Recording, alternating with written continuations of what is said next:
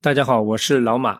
前两天有一位听友在小红书问了我一个问题，就是对黄建新最近的一个讲座说的内容有什么看法？正好黄建新说的内容我在新闻上也看到了。他说什么呢？他说啊，他最近在看一种竖屏短剧，就是两三分钟一集的那种。说好莱坞买了很多这种国内竖屏短剧的版权，这种剧的剧情都非常的直接，没有任何的起承转合。就像是他说，很像八十年代的那种地摊文学，而且这种竖屏短剧里面的表演的美学体系和一般的电影也不一样，换成普通的影视剧的演员可能还不一定行，大概就是比较浮夸吧。然后有一个短剧的出品公司还说，如果没有什么管控，这个市场两三年之内可以做到一千亿，干掉电影。电影一年的票房才多少？王建新就比较感慨。说现在因为是碎片化的时代了，大家没有整块的时间了，这种三五分钟一集，刚好就满足这个需要。传统的电影是不是就要没有人看了？王建新虽然没有说那个话，但是他那个意思已经到嘴边了。我怎么看这个事情？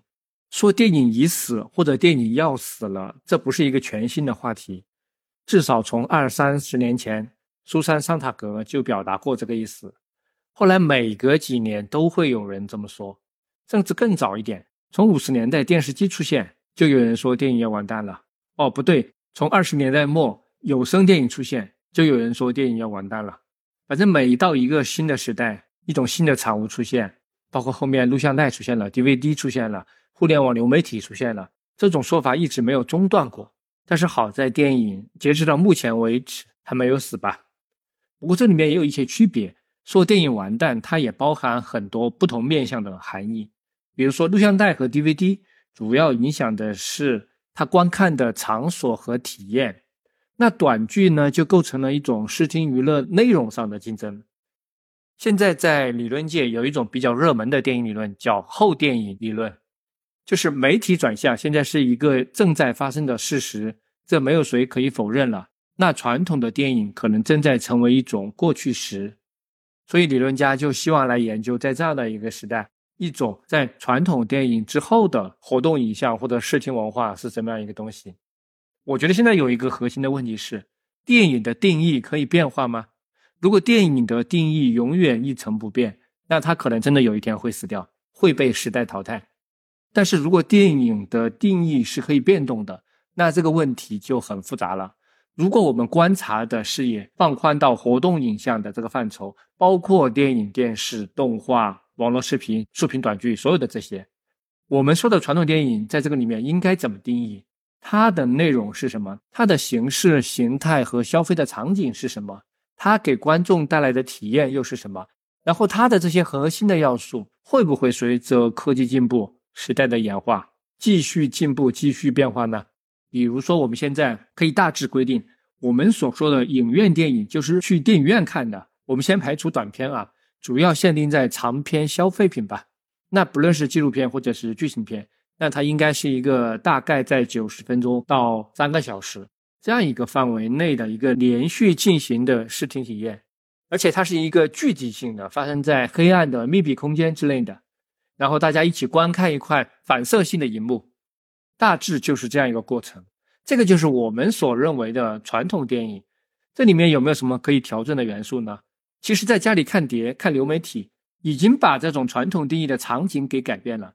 看碟或者在手机上看在线播放，它首先不是连续性的，可以打断的，而且你所在的场所空间可能也不是那么黑暗，你手里面的屏幕也要小很多，所以你的这个观看过程很容易受到干扰。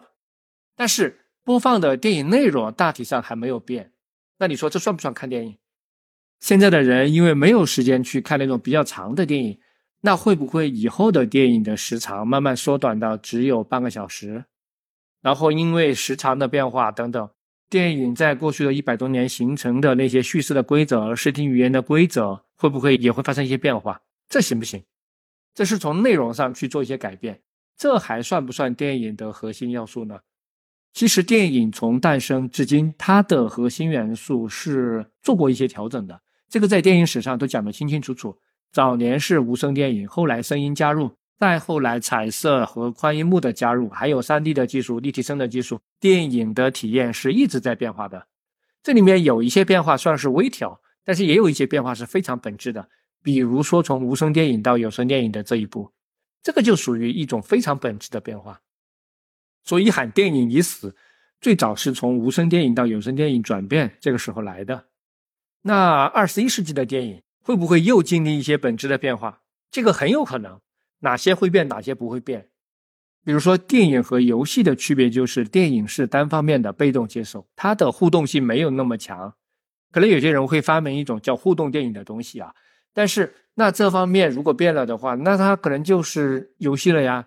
游戏是一个已经存在的东西，这里面的边界如果跨越了的话，将来这就会变成一种东西，或者说它的区别就会变得很模糊。我们作为热爱电影的人，我们应该清楚一件事，就是到底什么是电影这门艺术最核心的形式上的本质魅力。我有一个观点是这样：任何艺术它的魅力大概可以分为两层，内核的一层就是它最本质的形式魅力，这个只有很少的一部分人会喜欢；但是它外在的一层是它暂时性的具备的一种社会功能，吸引大部分人，它是靠这个。但是这些人呢，随时会被其他新的竞争媒体夺走。如果他的这个功能被取代的话，对于电影来说，前面的这一部分人就可以称之为迷影人。不管时代怎么变化，他都会喜欢电影。那后一部分人可能是因为电影的其他属性来消费电影，比如电影它有社交话题性，它有约会属性，它有娱乐性，它有放松的功能。那这些功能就会让很多的人在特定的时间来选择电影。但是当其他的替代产品出现的时候，这些人也会毫不犹豫地选择其他的娱乐形式去娱乐、去社交。这一部分人他是流动的，这个对任何艺术来说都是这样。有一圈核心的，有一圈外层的。戏曲、评书为什么在一百多年前是大众艺术，现在就是小众艺术了？因为他们的外围功能被其他的娱乐和艺术形式替代了。那么现在还剩下的戏曲、评书的粉丝就是最核心的。他们是喜欢这些艺术本质上的形式魅力的那一小群人。电影将来如果变网，是因为它有一个很大的劣势，就是我们今天看到的院线电影剧情片的拍摄需要巨大的成本。当它慢慢变成小众艺术之后，这个就很难延续下去。这个和戏曲和评书这种还不一样，很多艺术不太花钱，国家或者社会公益机构可以把它养起来，成为一种博物馆的艺术，这也没有问题。很多艺术都是这样存在的，把它作为一种文化的传承。但是电影就比较难。如果真的有那一天，要靠国家或者什么机构把电影养起来，那高成本的电影肯定就会消失，只剩下电影当中的一部分。所以现在电影是有两条路：一条就是要进一步的提升制作成本，强调它无法被其他娱乐形式取代的感官效果；还有一条路就是缩减成本，让个人也可以负担电影的制作。因为低成本的方式更容易存活。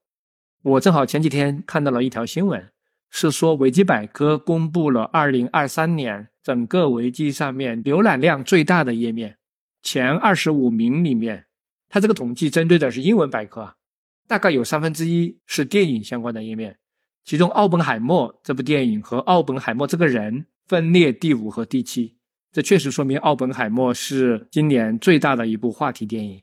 可能它的票房不是最高的，但是大家对了解这部电影会有很强烈的兴趣。还有印度电影《战士帕坦》分别排到了第八和第十，说明印度的网民在世界上真的很活跃。然后泰勒·斯威夫特排第十二，他今年也出了一部演唱会电影，所以也算是一个电影话题。芭比第十三，阿凡达二第二十，银河护卫队三第二十三，这些都是今年的话题性电影啊。说明在前二十五名里面，电影占据了不少的位置，说明电影仍然是一个世界性的热门话题。所以在短时间内，电影可能还不会灭亡吧，它还是一个有商业价值的东西。至于以后，那我们再看。谢谢收听，再见。